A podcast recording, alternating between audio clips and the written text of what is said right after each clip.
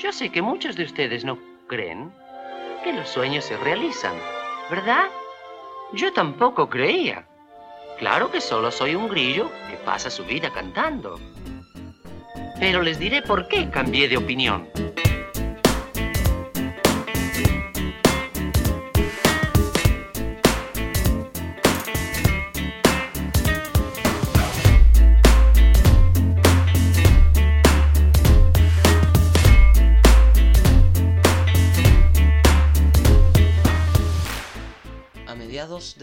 2014 yo estaba tomando clases de ballet con la maestra Victoria Chaipkiska en el centro ruso de Santiago, Metro Los Héroes.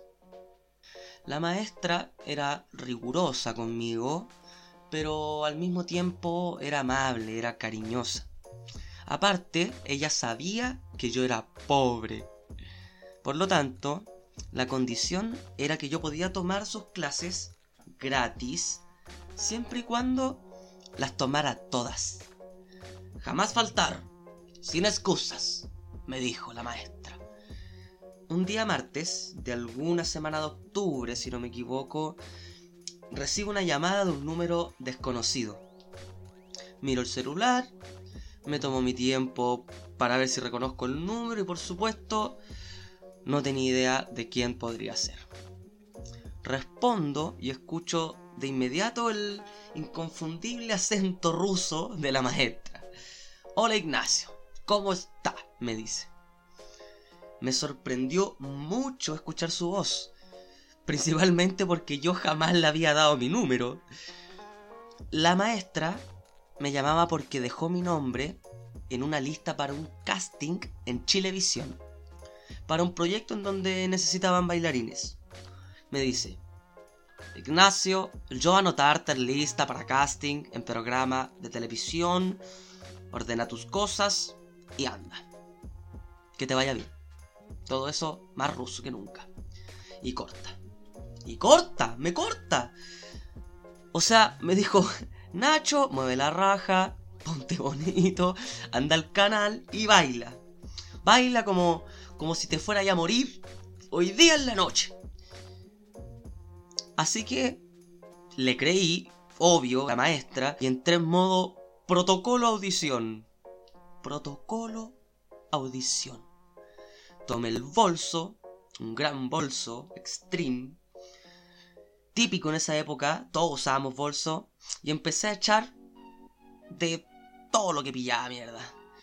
Calcetines blancos, calcetines negros, calza, pantalones, sutiet, camisa, hasta unos suspensores, che.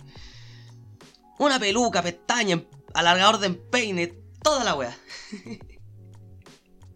empeine falso. Pero me faltaba algo vital para cualquier audición. Vital y básico. Una polera negra. Una polera negra. No se puede ir a una audición sin una polera negra. Es absolutamente indispensable. La polera está al mismo nivel que un tandiu.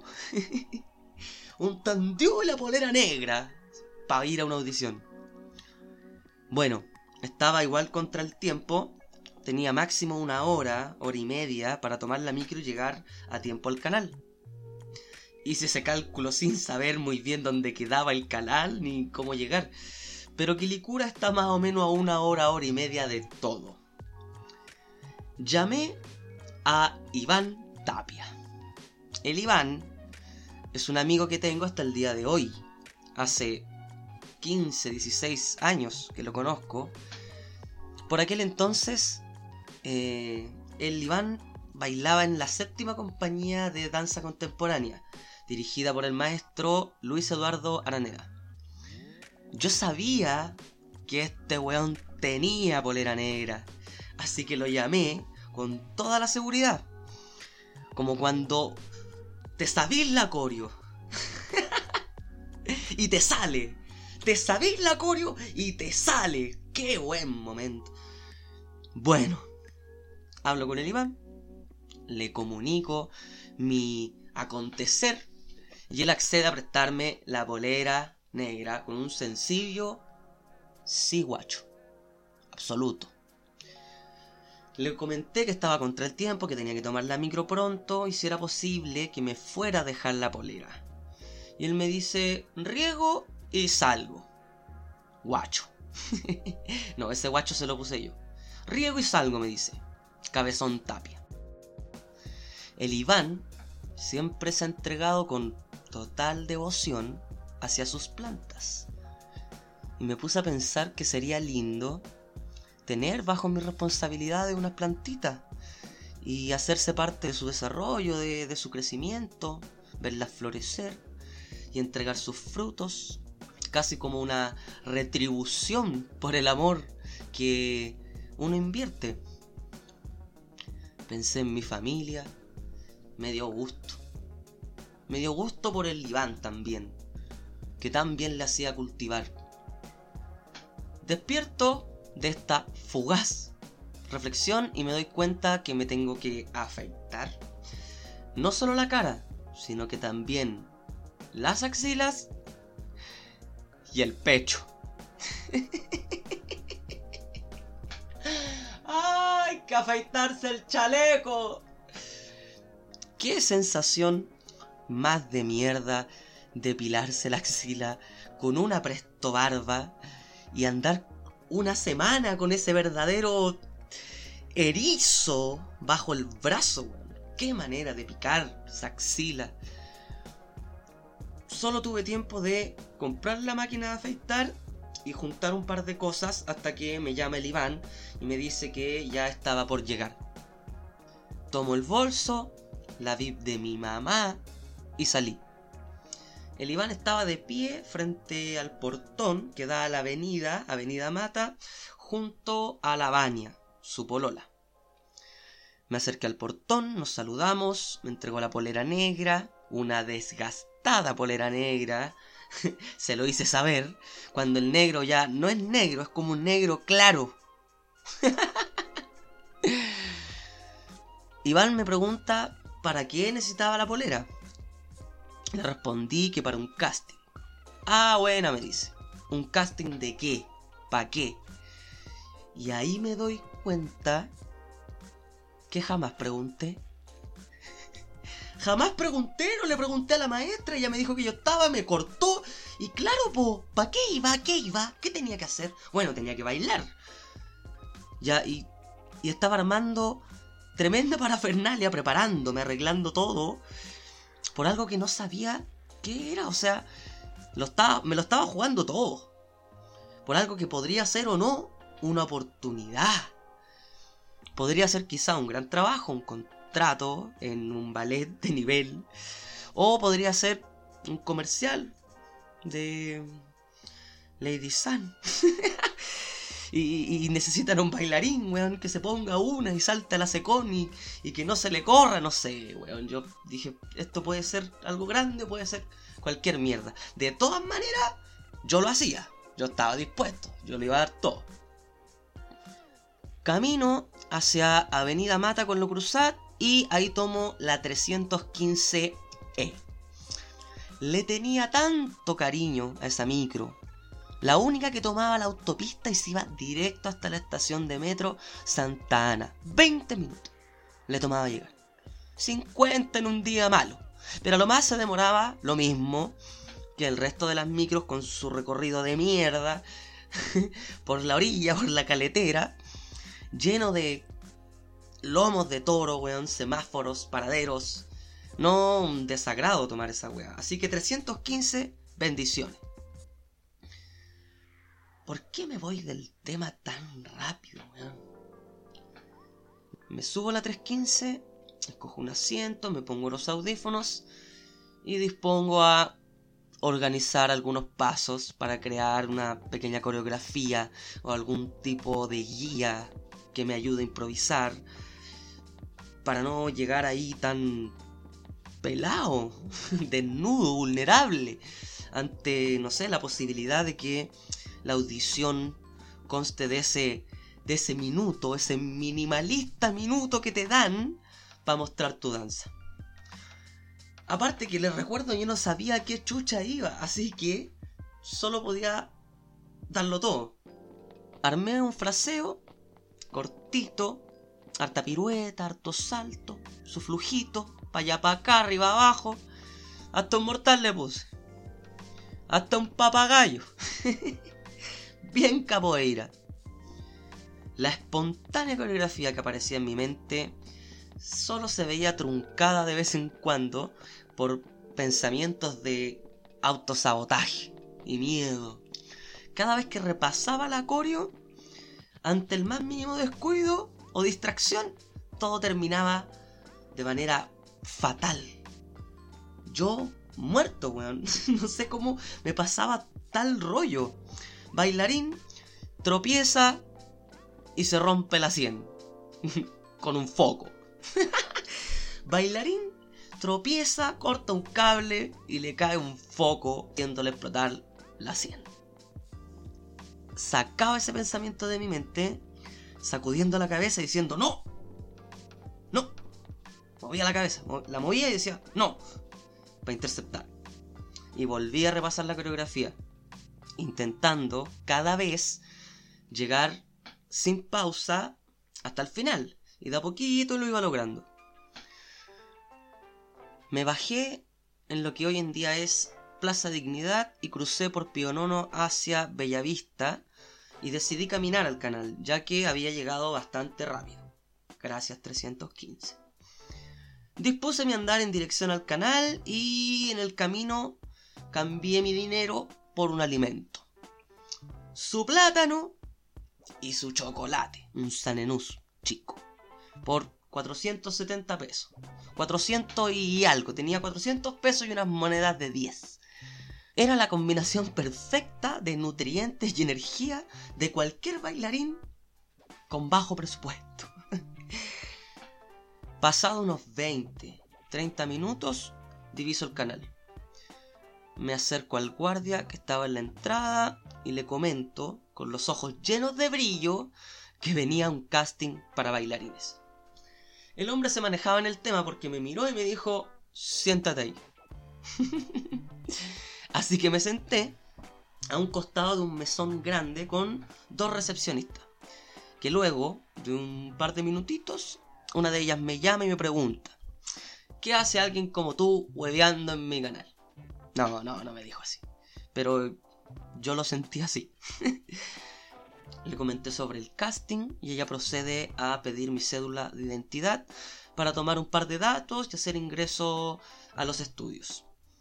Corroboró en su computador que mi nombre figuraba en la lista de la audición y asignó a una persona para que me acompañara hasta el estudio donde iba a ser dicho evento. Me sentía la raja por estar en esa lista. Solo por estar en esa lista, ni siquiera con quedar en la audición, sino que por estar en la lista, weón, que estaba ahí en el canal, yo, yo ya me sentía la raja. Ojos brillantes de nuevo. Caminamos un par de pasos, esta persona y yo, hasta que llegamos al estudio número 3 de Chilevisión, el canal antiguo. Se despide, me desea buena suerte y me deja solo. Entré de inmediato al supuesto estudio que realmente era una salita pequeña, weón, de unos 4 metros cuadrados. Con un trozo de linóleo en el suelo con forma de triángulo cubriendo una esquina. Frente al linóleo, una cámara de televisión apuntándolo con su respectivo camarógrafo detrás. En la muralla, pegada a la puerta donde yo estaba entrando, a mano izquierda, un sillón con dos personas en él, de los cuales reconocí de inmediato a una de ellas. Era el Osvaldo. Osvaldo Montiel, el profe de mi profe.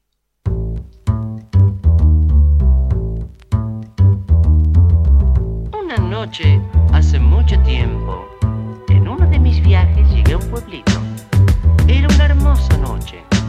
Mientras vagaba por esas callejuelas, no se veía un alma.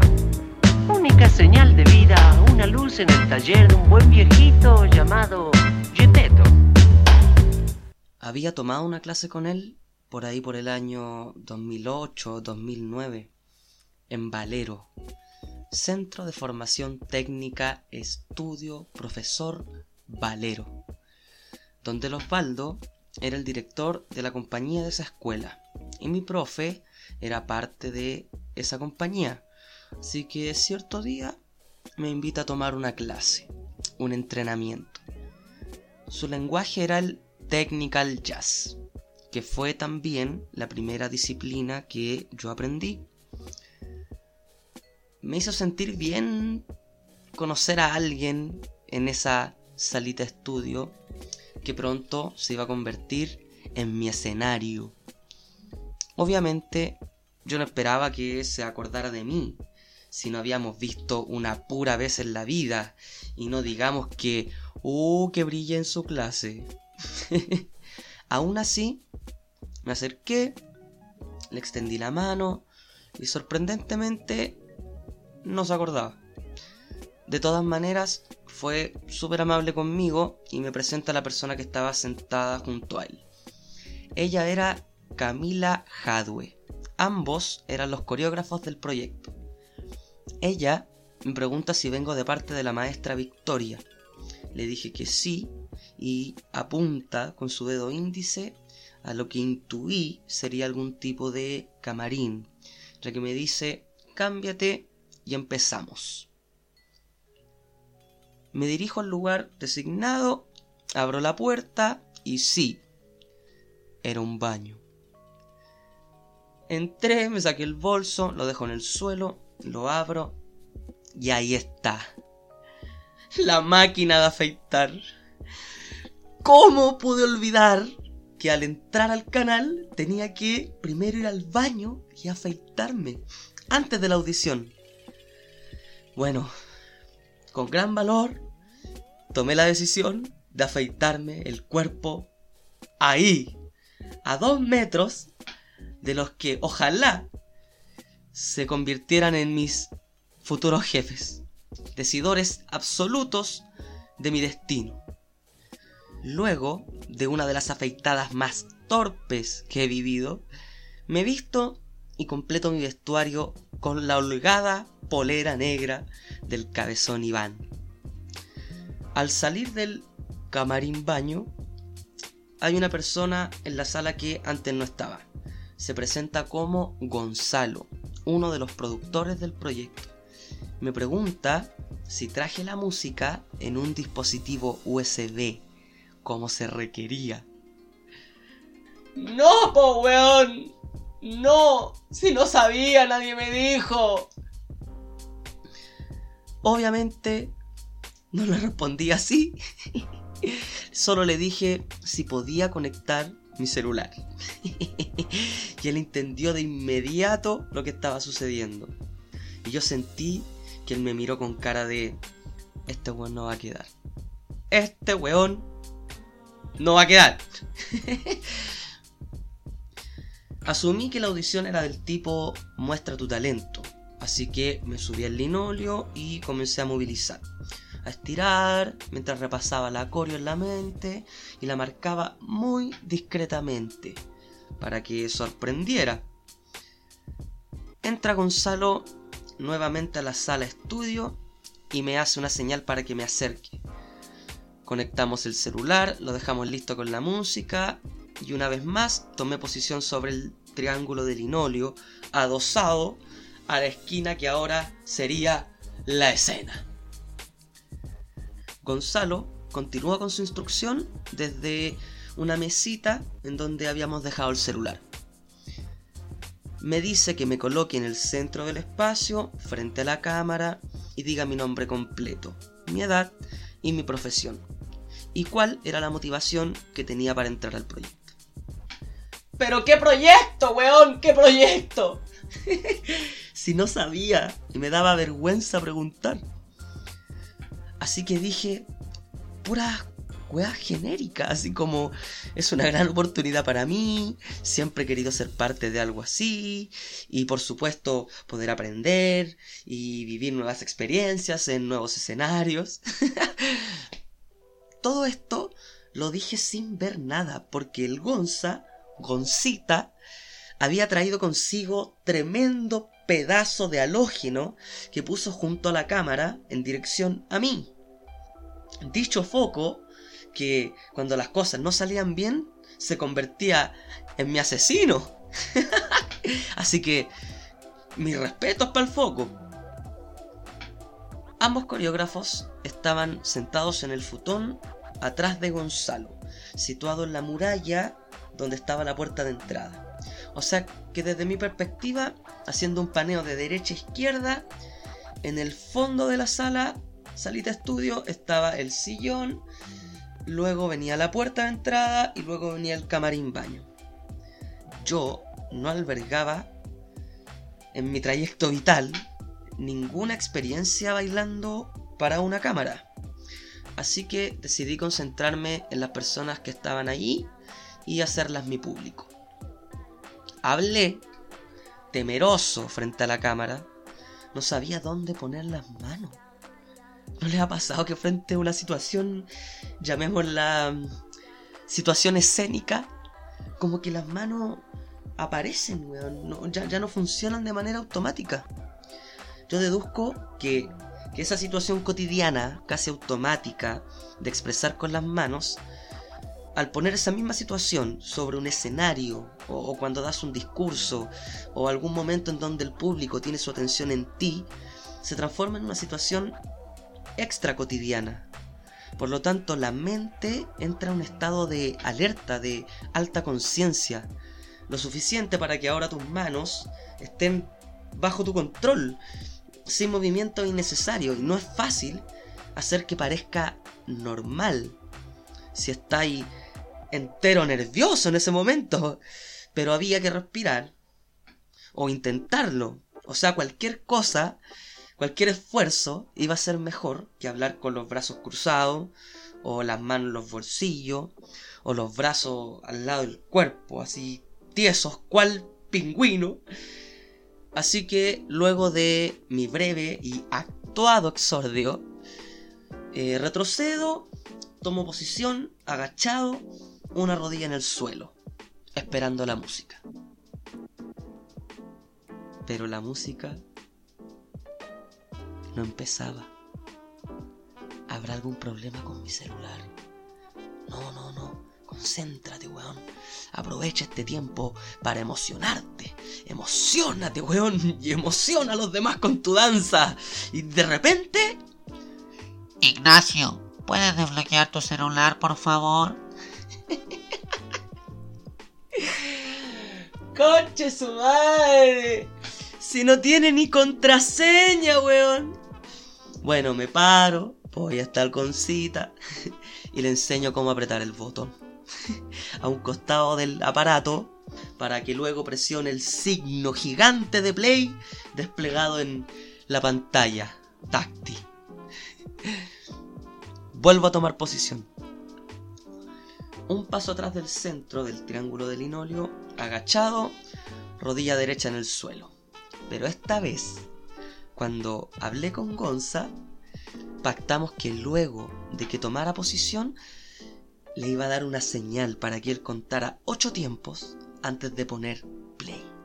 O sea, Gonza, cuando te dé la señal, tenés que contar del 1 al 8 y play, hermano.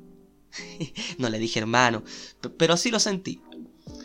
Entonces, estoy agachado, el corazón como una bomba, y a modo de señal, tomo aire inhalando profundamente para luego en la exhalación comenzar con la cuenta 1, 2, 3, 4, 5, 6, 7. ¡Pum! Salto a la segunda. Desde el suelo, mierda, salto a la segunda y estaba tan nervioso y ansioso que se me olvidó la coreo. Pero no las consignas que había tenido para armar mi impro. Así que a improvisar. Improvisé, po.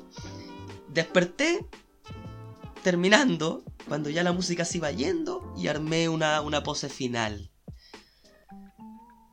Espero los aplausos. No hubieron. Osvaldo traslada el peso de su cuerpo hacia adelante, hasta sus metatarsos, empuja el piso y se pone de pie. Me pregunta si traje ropa para tomar algunas fotos. Le dije que sí y fui al camarín baño, cuarto depilatorio, para proceder con el cambio de vestuario. Las fotos eran sencillas, una de frente, una de perfil y una libre. Luego de la tercera foto se acercan ambos coreógrafos y se despiden de mí. El productor, Gonzalo, me acompaña hasta la puerta mientras el camarógrafo solo me mira. Gonzalo me da la mano, yo respondo algo letárgico y pronuncia la mítica frase. Cualquier cosa, tenemos tu número, así que te llamamos. ¡No! Tú no nos llames, nosotros te llamamos a ti, no nos busques, tú no nos busques, nosotros te buscamos. bueno, todo lo que podía hacer ya estaba hecho, así que me fui del canal liviano. Ahora solo podía esperar y hundirme lentamente en la incertidumbre mientras se espera de manera indefinida un llamado que puede llegar o no. El día viernes de la misma semana suena mi celular. Número desconocido. ¡Uh! Se me apretó hasta la pituitaria. Era temprano, tipo nueve y media, diez de la mañana, y estaba en el patio de la casa de mi mamá. Solo, como muy pocas veces. La casa sola. Contesté la llamada y elocuentemente dije... ¿Aló? Una voz femenina, adulta, primero saluda y luego pregunta... ¿Hablo con Ignacio? Sí, con él. Hola. Hablas con María José productora del Festival de Viña del Mar. Te cuento que fuiste seleccionado como parte del elenco de bailarines para Viña 2015 y necesito que vengas lo antes posible al canal para que firmes tu contrato. Conche tu. Conche tu mare. Pero, pero qué mierda estaba pasando. Le hago una pregunta para aterrizar y saber si lo que estaba sucediendo era verdad. ¿En serio? me dijo que sí y me dio detalles de horarios y sueldos. ¡Conche tu madre! ¿En serio? sí. Y agendamos la firma para el lunes. Nos despedimos y cortó. Entré en un estado atemporal en donde solo atiné a correr. Corría, corrí, corrí por toda la casa, subía y bajaba la escalera por el patio, hasta la cocina, media vuelta, hasta la pieza de mi mamá, el baño, todo lo recorrí, todo, no lo podía creer, no lo podía creer. Pensé en mi vieja, se iba a sentir orgullosa. Y cuando eso pasaba, yo era inmensamente feliz. Hace tiempo que la vieja no tenía algo que presumir. No fue fácil para ella aceptar que su hijo mayor, donde ella tenía puesta gran parte de sus expectativas, tomara por vocación y profesión el arte, la danza. Pero ahora, ahora voy a bailar en viña. Y todo lo que he hecho, todo lo que me ha pasado, me trajo hasta aquí. Qué bueno que insistí. Qué bueno que insistí. A su debido tiempo, todo va cobrando sentido. Me dispuse a celebrar. Así que llamé a mi compadre, Cabezón Iván Tapia. No, mejor voy para su casa y le cuento allá mismo. Adivinen qué micro tomé para llegar. La 315. Pero esta vez en dirección hacia el interior de Quilicura. Llegando a la casa del Iván, desde la reja de su casa lo veo. En el interior de su patio, de espaldas hacia mí, apoyado en una muralla. El hombro derecho apoyado en la muralla, mirando hacia adentro, hacia el jardín que tenía. Yo siempre llegaba y entraba, así que abrí la reja, pasé, me acerqué y le dije, Hermano, quedé en el Festival de Viña. El cabezón me mira, se ríe y me dice, mira hermano, apuntando hacia el jardín. Me robaron todas las plantas. Esa tarde nos curamos raja con el cabezón y todos los que fueron llegando. Se celebraba al mismo tiempo la pérdida y la victoria. La vida no era a veces blanca y otras negra, siempre era gris. ¡Oh, Fígaro! Mira, ¿ves la estrella azul?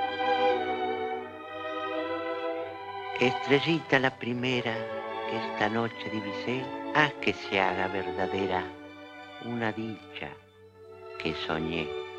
Fígaro, ¿sabes qué pedí?